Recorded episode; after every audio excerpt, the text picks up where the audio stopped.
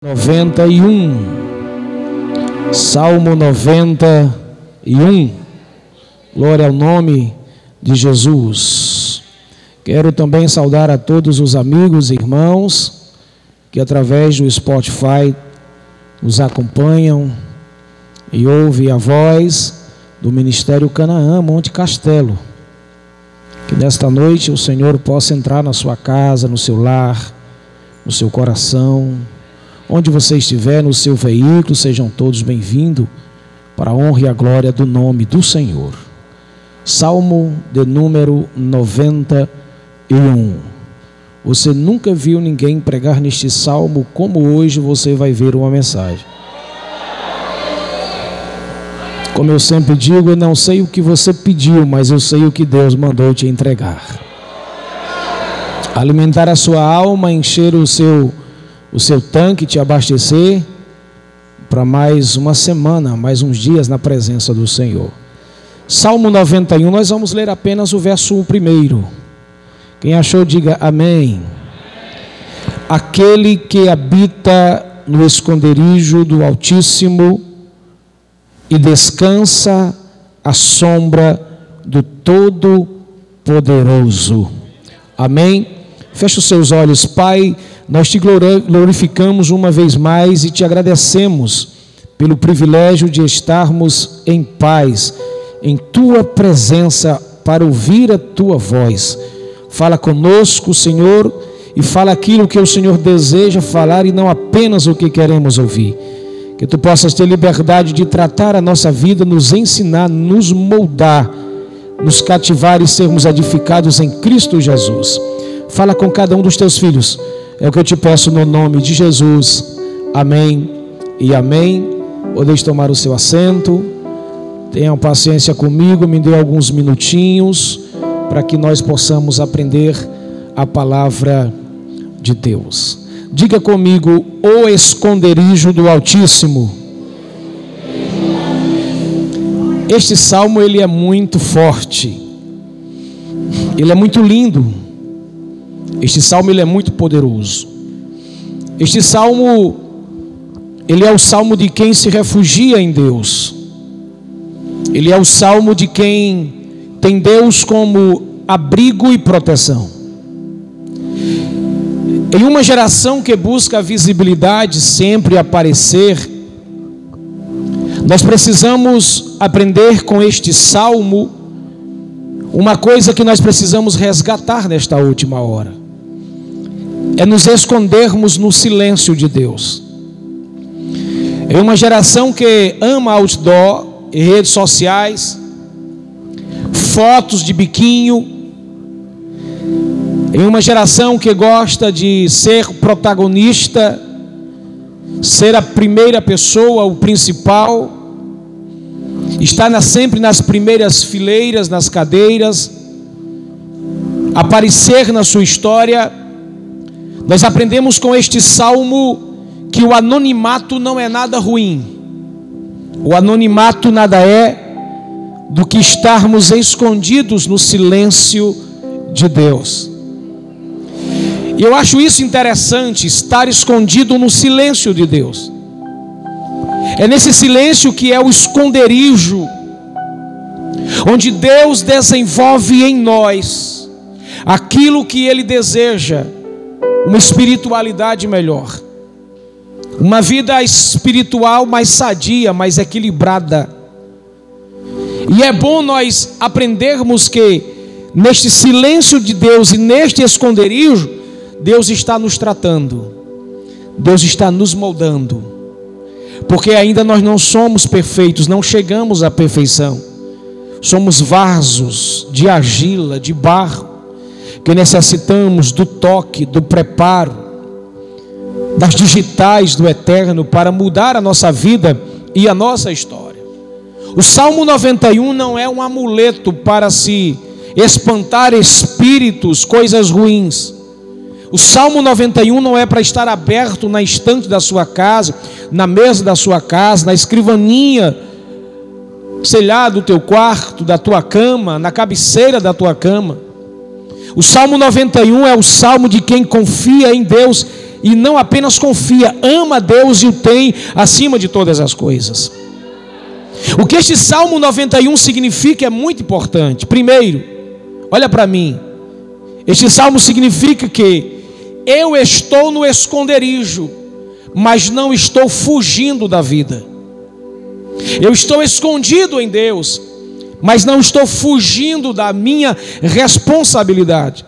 Eu não estou fugindo da lida, do trabalho, daquilo que eu fui chamado, vocacionado para fazer.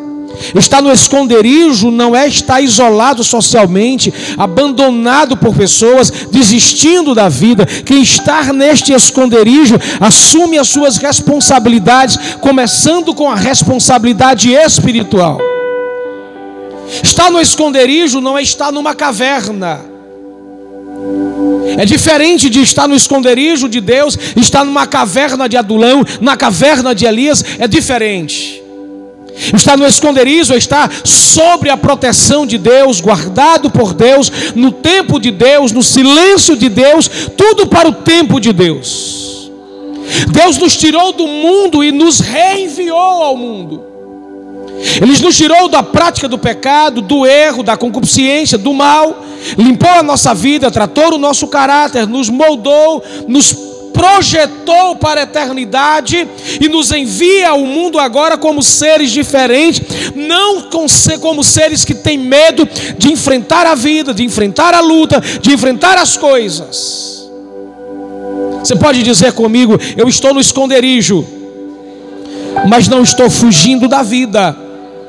Então não fuja da luta, não fuja da guerra, não fuja dos embates, não fuja de nada, continua lutando, continua trabalhando, continua servindo, continua vivendo, continua namorando, continua bem com a sua família, continua, continua, continua, continua, continua, e a sombra do eterno vai te guardando, vai te protegendo, vai te limpando, vai te moldando, vai te ah, organizando, vai te dando um livramento, vai te dando o caminho correto, vai te dando a certeza do alvo, vai te dando a certeza da vida eterna, vai te dando a certeza da palavra, vai te dando a certeza de Deus para a tua vida.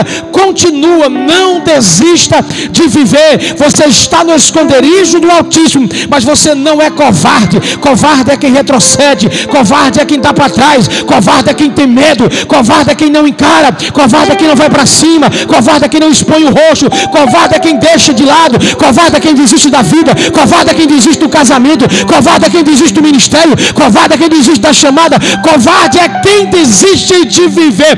Deus não nos deu o espírito de covardia, mas o espírito de força, de fortaleza, porque nós estamos guardados debaixo das asas do Onipotente, no esconderijo do Altíssimo. Alguém entende isso? Diga glória ao nome de Jesus.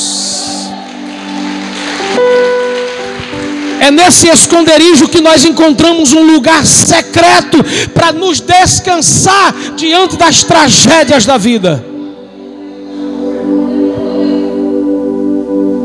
Que este salmo significa, em segundo lugar, significa que quem está no esconderijo contempla a face do eterno. Porque é impossível você estar no esconderijo dele sem ver ele sem olhar para Ele, sem compreender Ele, sem sentir Ele, sem perceber Ele. Há muita gente buscando a mão de Deus, as bênçãos de Deus, os dons de Deus, menos a face de Deus. Buscar a face de Deus significa não querer ver qual é a cor dos seus olhos, o formato do seu cabelo, não a cor da sua pele, mas ter a sua presença como a garantia maior de que Ele é a melhor coisa para a nossa vida. Quem está no esconderijo, que contempla a face de Deus, olha para mim, consegue definir os contornos da vida. Sabe quem é, por que foi chamado, para que foi chamado, que convicção tem daquilo que Deus lhe entregou para fazer.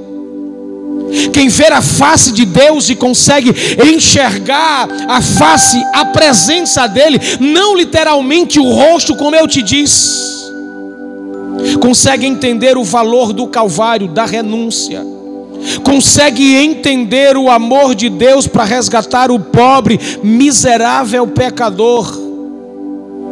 Porque tem Deus como a presença maior, como a certeza maior. Quem tem a face de Deus, tem o Deus da herança, tem o Deus da promessa, tem um Deus de poder, tem um Deus de graça. E se nós estamos no esconderijo, a coisa mais importante para a nossa vida não são os bens que Deus tem para nos dar, nem as bênçãos que Ele tem para nos dar, mas a presença dEle é a garantia que sobrepõe todas as outras coisas. É a presença dEle que nos garante tudo, é a presença dEle que nos molda. Escuta o que eu vou te dizer: na fé, o mais importante importante não é o que nós conquistamos com essa mão, mas o que nós contemplamos quando entendemos que Deus é uma pessoa e que Ele quer habitar conosco, habitar em nós e viver no nosso meio e cuidar da nossa vida. Quem entende, diga amém. Em terceiro lugar, o que este salmo significa? Ele significa que quem está no esconderijo encontra Deus no irmão. O mundo não pode ver Deus porque senão explode. Porque ele é espírito. É verdade. Nós humanamente não temos nenhuma força, não temos nenhuma sustentabilidade, robustez, capacidade de ver Deus literalmente porque nos esfarelamos. A carne não suporta, porque ela é carne, é carnal. A única coisa que consegue ver Deus é quando sai do corpo, a sua alma, o seu espírito. O mundo para ver Deus precisa olhar para a igreja, para mim e para você. Foi o que João viu primeiro na ilha de Pátimos. Ele viu sete castiçais que representam a igreja e para depois ver Cristo. Eu consigo ver Deus quando eu consigo olhar para você e amar você como você é. Eu posso não ser conivente com os seus erros, petulante com as suas falhas, mas quando eu olho para você e te respeito e te amo da forma que você é, eu vejo Deus em você. É quando nós nos olhamos mutuamente, nós percebemos.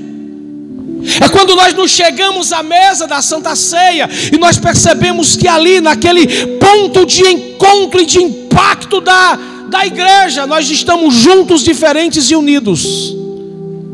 Nós podemos pegar o pão e o cálice, olhar um para o outro e ver Deus.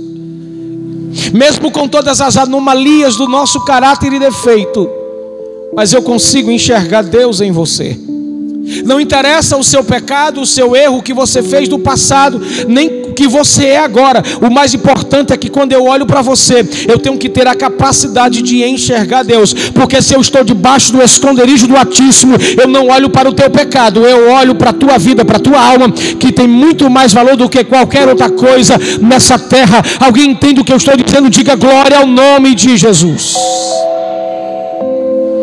Quem está no esconderijo do Altíssimo não pode ser egoísta, individualista, antissocial, isolado, fechado, embrutecido, porque quem contempla a face do Senhor ama o seu irmão da forma que ele é, independentemente do seu nível de grau, cultura e finanças. O que este salmo significa, em quarto lugar? Significa que quem está no esconderijo, eu quero que você diga para duas pessoas: quem está no esconderijo, descansa na direção certa.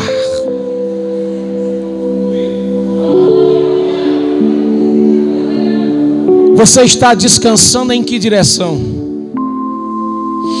Para onde você armou a sua tenda? Para onde você colocou a, a janela da tua oração. Qual é a definição de descanso para você? Escute isso: há muitas pessoas caminhando na direção errada, porque está na igreja, mas não está no esconderijo. Vem até para o culto, canta, chora, pula, tem carteira de membro, tem nome de igreja, mas não conhece o endereço e não sabe onde é o esconderijo. Quem está no esconderijo sabe caminhar e descansar na direção certa, sem se desviar da rota e do caminho. Tem muita gente assim encantada com as tasses da vida e esqueceu que Deus disse que era para Nínive a direção.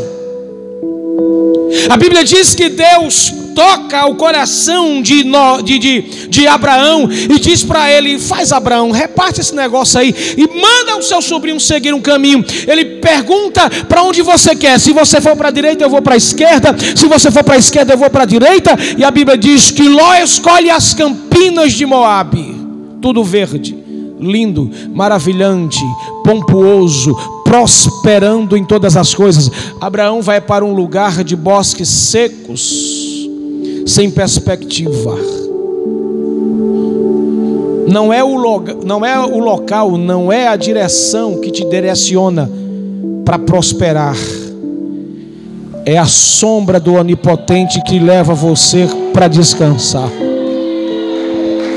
Aleluia.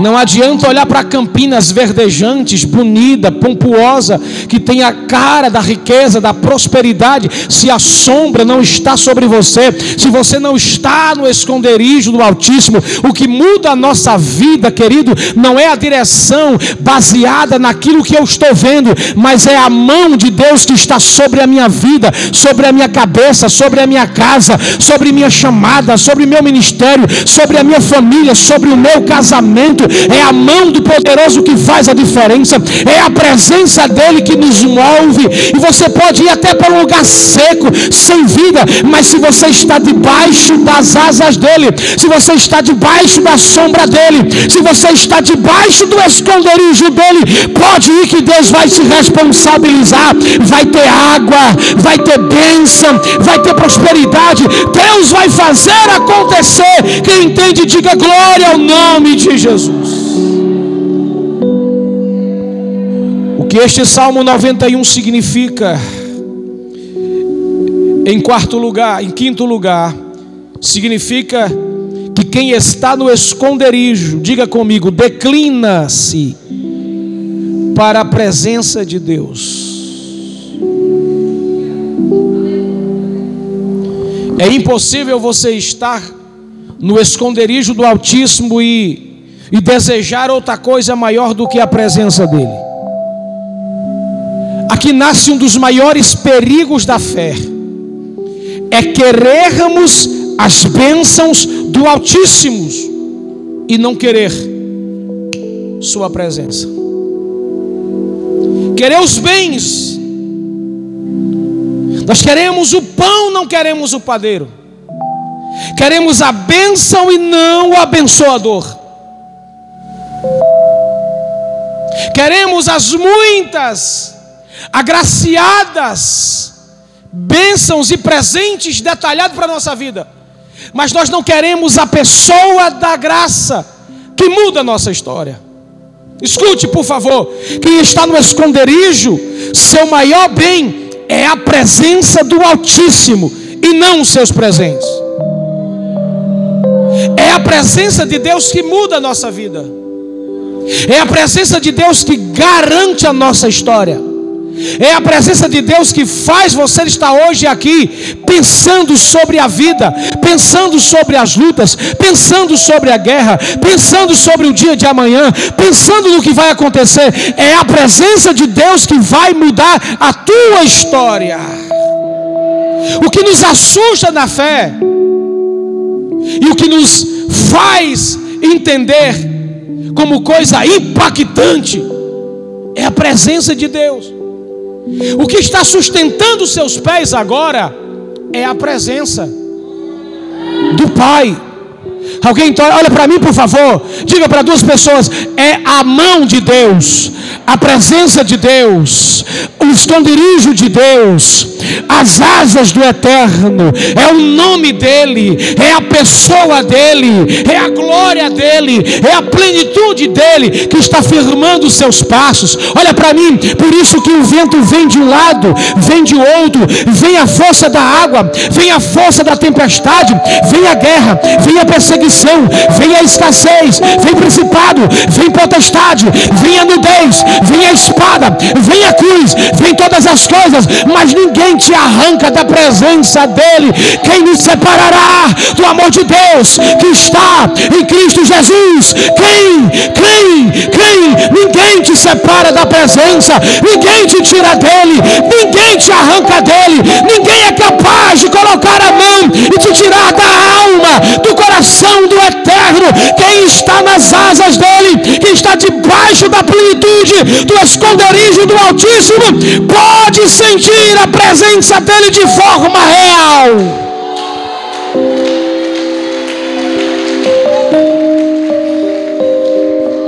Quem não tem a presença dele, olha para mim, quem não tem a presença dele pode ter milhares de seguidores e nada é a mesma coisa. Quem não tem a presença dele pode ter a voz, a voz mais aveludada, mais linda, mais entoada, pode fazer falsetes de forma exuberantes e excelente, pode tocar, ser maestro, ser PhD, ZHD, doutor em qualquer coisa, mas se não tiver a presença dele, é lata vazia. Pode não ter esplendor, pode não ter família rica, pode não ter nada, mas se tiver a presença, tudo acontece de forma real. Quem entende, diga glória ao nome de Jesus.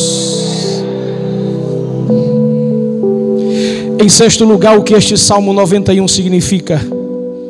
E aqui eu termino para entrar na mensagem. Significa quem está no esconderijo do Altíssimo, olha para mim, pode vislumbrar o futuro pode sentir o cheiro dele, pode compreender quão doce e maravilhoso é o que Deus tem para nos dar. No Salmo 16, no verso 8, o salmista diz: Deus está diante de mim de forma que eu posso dar um passo à frente, que Ele garante o meu amanhã. Eu vou ler de novo o Salmo 16, verso 8. Deus está diante de mim de forma que eu posso dar um passo à frente, que Ele garante o meu amanhã. Diga para duas pessoas: pode dar o passo não, você não falou como profeta, não, está com medo, vai. Diz: pode dar o passo, que é o teu Senhor que garante o teu amanhã. Então pode acordar, pode levantar, pode sair, pode voltar, pode subir, pode descer, pode rodar, pode ir, pode vir, pode viver. Não tenha medo, é Deus que garante o teu amanhã quem está no esconderijo do Altíssimo tem convicção de que o futuro é uma coisa certa. Você pode bater no peito e dizer: O meu futuro está nas mãos do Senhor. Por isso, eu posso dizer: O meu futuro não é uma sombra incerta. Diga, é um futuro concreto. Quem é que te garante isso? Aquele que é o dono do esconderijo aquele que te guarda, aquele que te protege, aquele que te chamou, aquele que está contigo, aquele que quer trabalhar na sua vida, aquele que deu vida para você.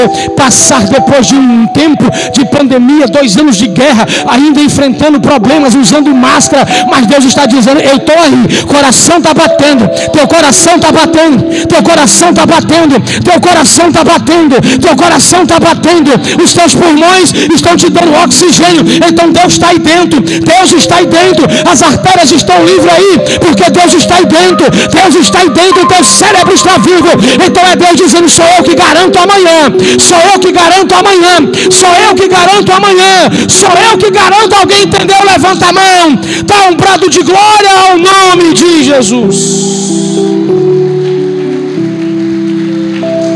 Agora, quando se fala de futuro, nós não precisamos morrer. por aquilo que ainda não chegou. Nós precisamos descansar quanto ao amanhã. Eu preciso descansar hoje porque amanhã é Deus que vai se responsabilizar em fazer. Eu não consigo ver. Você não consegue enxergar o futuro. Você faz planos hoje e amanhã alguns planos não dão certo, porque isto é futuro.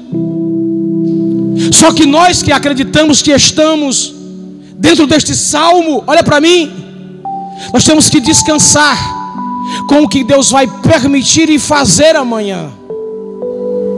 Você não entendeu? Eu vou dizer de novo. Você precisa descansar hoje quanto aquilo que Deus vai fazer ou permitir acontecer amanhã. Quanto mais rápido você coloca isso na sua alma, mais leve você vive, mais tranquilo você caminha, mais solto você voa nas asas da revelação, do coração, da verdade de Deus. Mais fácil fica chegar no culto e adorar, mais fácil fica chegar no culto e aprender, mais fácil fica chegar no culto e ouvir a voz do Eterno, mais fácil e mais legível fica a voz de Deus quando eu descanso hoje e esqueço que o amanhã é prioridade minha, não é. Amanhã a prioridade do amanhã está nas mãos de Deus, a tua vida é prioridade dele está nas mãos dele. É ele que vai dizer para onde é que você vai, o que você vai fazer e o que vai acontecer. Eu não preciso morrer pelo amanhã. Eu preciso viver hoje de forma intensa a agradar aquele que me chamou e aquele que vai me enviar. Alguém está entendendo? Diga glória ao nome de Jesus.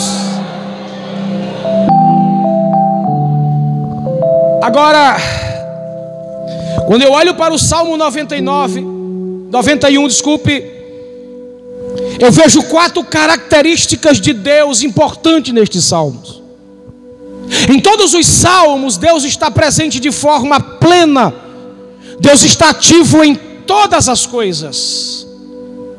Mas quando eu olho para o Salmo 91, eu vejo pelo menos quatro características de Deus. Você pode repetir? Quatro características de Deus. Primeira característica de Deus está no seu nome. Diga comigo, Elohim. Elohim. Algumas versões dizem assim, ó, Elion, que significa Deus é altíssimo. O Deus que nós servimos, o Deus que nós adoramos, ele está acima de tudo. Por isso que é altíssimo. Não existe nada acima de Deus. Não existe nada maior do que Deus. Não existe nada que passa a ser maior do que Deus. No dia em que um ser espiritual disse: Subirei e serei semelhante ao Altíssimo, no original, significa eu estarei acima de Deus, acima das estrelas, acima daquele que brilha. A Bíblia diz que ele caiu, porque ninguém pode ser e estar mais alto, mais elevado do que ele. Ele habita sentado no trono, e o seu trono é o teto máximo da eternidade. Ou seja, ele está acima de homens, ele está acima de mulher, ele está acima de potestade, principado, de demônio. Ele está acima de qualquer coisa, ele está acima de qualquer instituição, está acima da política, ele está acima da filosofia, ele está acima de Platão, de Sócrates, de Aristóteles, ele está acima de qualquer magnata dessa terra. Ele está acima de tudo, acima do pregador, Ele é maior, não tem ninguém maior do que Deus, Ele é o mais exaltado, Ele é o mais poderoso, Ele é o Senhor Altíssimo, e ninguém manda nele. Isso significa dizer que eu posso descansar na trajetória da minha vida, em meio à luta e ter paz, porque Deus é que a minha leva para perto dele, para te dizer: a guerra está aqui embaixo, mas eu estou aqui em cima, te sustentando. Ele é Deus Altíssimo. Diga para duas pessoas: se Deus está em cima, então descansa. Teu problema para Deus não é nada. Eu vou enfatizar isso na mente de alguém aqui que pediu a Deus. O teu problema para Deus não é nada. Deus não conhece problema. Deus não sabe o que é problema. Deus nunca perdeu uma batalha.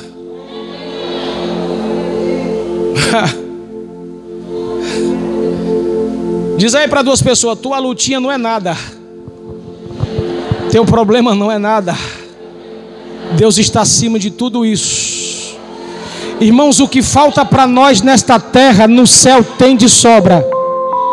Vou dizer de novo: o que falta para nós nessa terra, no céu tem de sobra.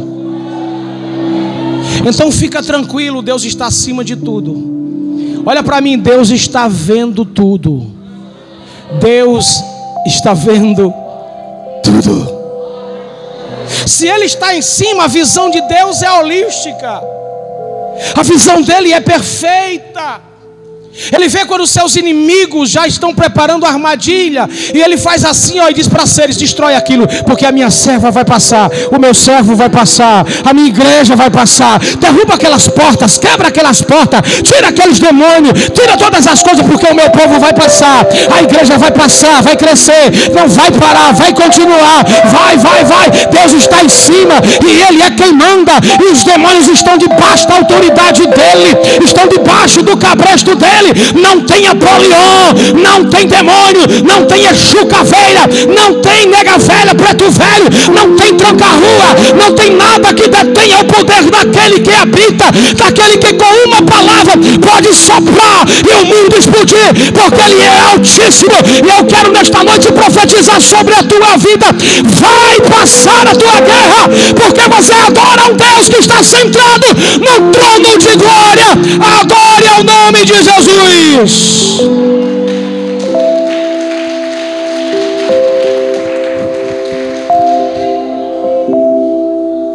Diga para teu irmão: se Deus está em cima, pode andar por cima das águas. A linguagem água significa turbilhão de problemas. Aquilo que a gente não consegue resolver pegar. Não tem cor, não tem cheiro. Você não consegue manietar, segurar, escorre pelos dedos. Escorre pelos pés. Mas se Deus quiser, Ele diz: para a água. E Ele diz para você: caminha sobre ela. Você não pegou, né? Diga aí só para dois crentes, por favor, quando você andar sobre as águas. Não fala com autoridade quando você andar sobre as águas. É Deus te dando resolução. Passe por cima dos problemas. Passe por cima dos problemas. Passe por cima dos problemas. Passe por cima dos problemas. Passe por cima dos problemas. Porque eu cuido da tua caminhada. Ele é Deus Altíssimo. Ele é Deus Elion. Segunda característica de Deus neste salmo, diga comigo, Iavé. Deus é o Senhor. Bora trocar um miudinho aqui. Se Ele é Senhor, então quem governa? Se Ele é Senhor, olha para mim, quem é que manda? Se Ele é Senhor, quem é que escolhe? Se Ele é Senhor, quem é o dono? Se Ele é o Senhor, quem é que manda? É a característica daquele que administra casa, família, vida, projetos, ministério, sonhos. Yahvé, Ele é Senhor. Quando Abraão olhou para o Senhor e disse Yahvé, reconheceu o senhorio dele. Não Senhor de cabelos brancos, mas Senhor de divindade, Senhor que é incomparável, Senhor que quando diz está feito, ninguém muda. Senhor que diz eu escolhi este ou esta, ninguém diz que não muda. Se Ele é Senhor, se Ele te esconder no esconderijo dele, ninguém acha você. Mas se Ele lhe revelar, ninguém te esconde, porque Ele é Senhor, significa dizer que nem sempre as coisas serão do jeito que nós queremos, mas sempre do jeito que Ele quer. É por isso que eu e você temos, temos uma dificuldade de entender esse Deus que administra, esse Deus que é Senhor. A gente acorda e quer que a vida seja conforme o nosso script de hoje, e não é. Você até se prepara para pagar uma conta, mas vai dar errado, vai faltar uma coisa, vai passar, é, vai acontecer alguma coisa. Nunca sai do seu jeito. Mas não é para você morrer. Não é para você matar o esposo, matar a esposa, matar os filhos, matar o pai. É para você depender. Eu descobri uma coisa, eu acho que vai escandalizar algumas pessoas hoje aqui. Eu descobri uma coisa muito interessante sobre dependência e obediência, que está ligado a esse Senhor. Unção não é de quem ora. Não é orando que se recebe unção. A unção não vem pela oração. A unção vem pela dependência e obediência. Só tem unção quem obedece, não é quem muito ora. Na oração gera intimidade com o Pai. Agora, unção, graça, poder vem pela uma vida de obediência e de dependência ao Senhor. Por isso que tem gente que olha para uns e para outros, rapaz, este homem, esta mulher não ora demais, ele não tem muito tempo para oração, não ora não. Mas quando pega na palavra, quando canta, quando toca, quando fala, Deus usa, parece um terremoto terremoto, parece um poder, parece uma coisa acontecendo, parece uma catrepilha, parece um mover extraordinário. Sabe por quê? Porque pode não orar muito, mas depende do Senhor e obedece a Ele conforme o modelo da palavra. Alguém está entendendo? Diga glória ao nome de Jesus. Se Deus é o teu Senhor, então esteja preparado para a organização que ele vai fazer. Vou dizer devagar porque dói. Se Deus é o teu Senhor, sempre esteja pronto para aquilo que Ele vai organizar na sua vida. Olha para mim. Vai ter dias que você vai perceber que as coisas fugiram do lugar de uma forma brutal. Algumas coisas começaram a sair do seu controle.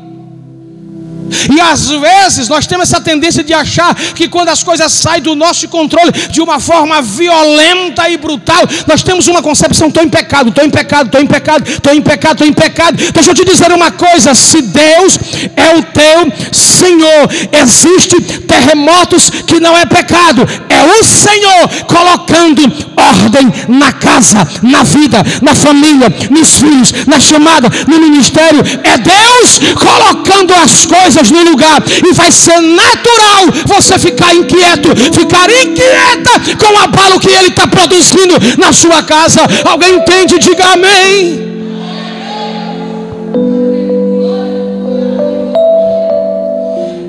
A terceira característica de Deus neste salmo é Shaddai. Diga comigo, Deus é todo poderoso. O diabo tem poder? Tem, mas limitado.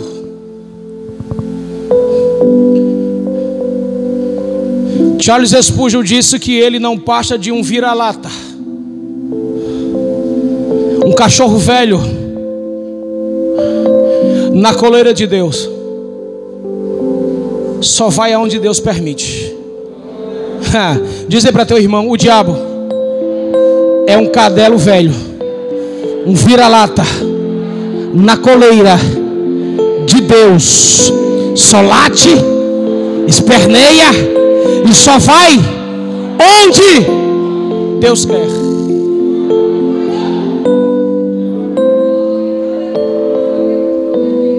Fica tranquilo. Fica tranquilo. As mudanças que Deus produz na nossa vida não é para sermos derrotados nem passar vergonha, é para Ele nos exaltar.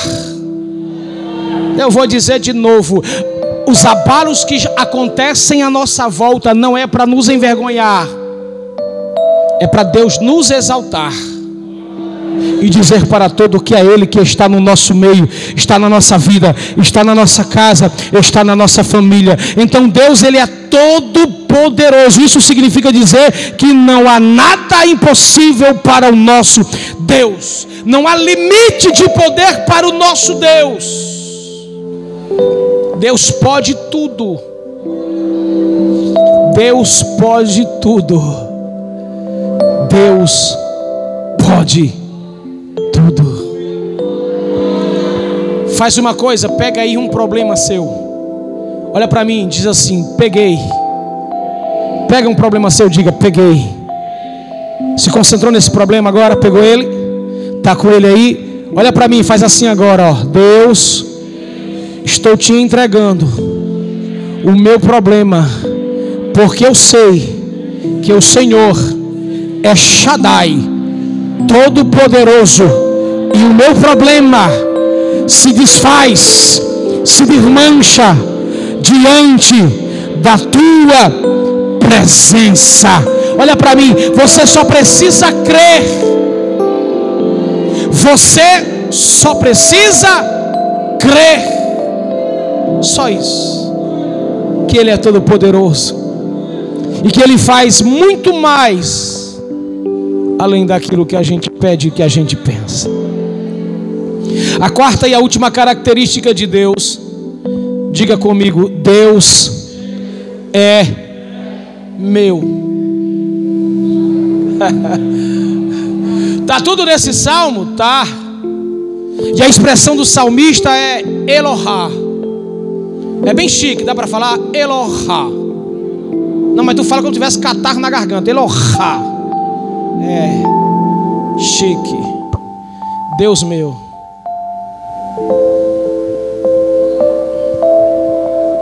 Tu lembra quando Davi disse no Salmo 23: O Senhor é o meu. Ele estava dizendo: Deus é. Não meu de posse, mas de que Ele está em todas as áreas da minha vida e Ele me completa. Deixa eu dizer uma verdade para você: o teu casamento não te completa, jamais vai te completar. Nenhum relacionamento nessa visão horizontal vai te completar. Nenhum prazer, nenhum poder, nenhum dinheiro, nada nessa terra te completa. A carne gosta de aspira das coisas dessa terra, de ter, de pegar, de posse.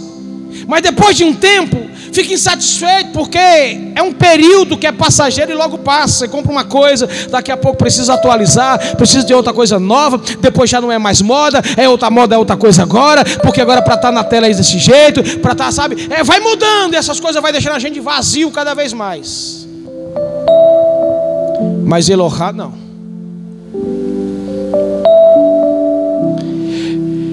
Ele preenche todos os espaços, mesmo você estando no esconderijo sozinho. Mesmo abandonado por todas as pessoas. Mesmo abandonado por todos os olhares, ainda que ninguém te olhe, Ele te completa. Ele te preenche. E não existe coisa melhor para a nossa fé do que entender que Deus é quem nos completa. Deus é quem nos preenche.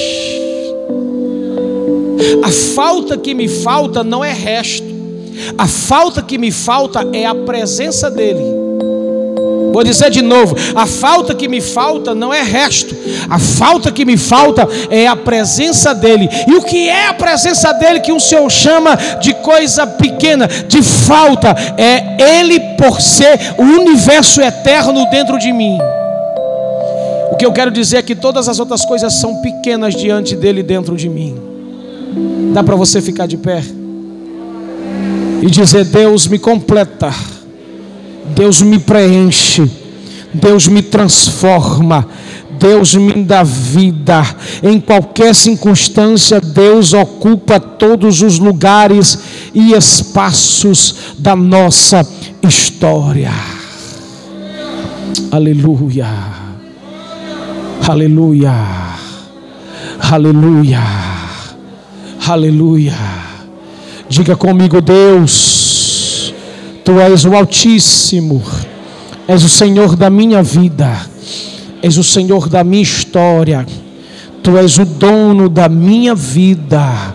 Só a Ti, Senhor, eu clamarei, só a Ti eu viverei. Somente em Ti, Senhor, eu sonharei viver na terra.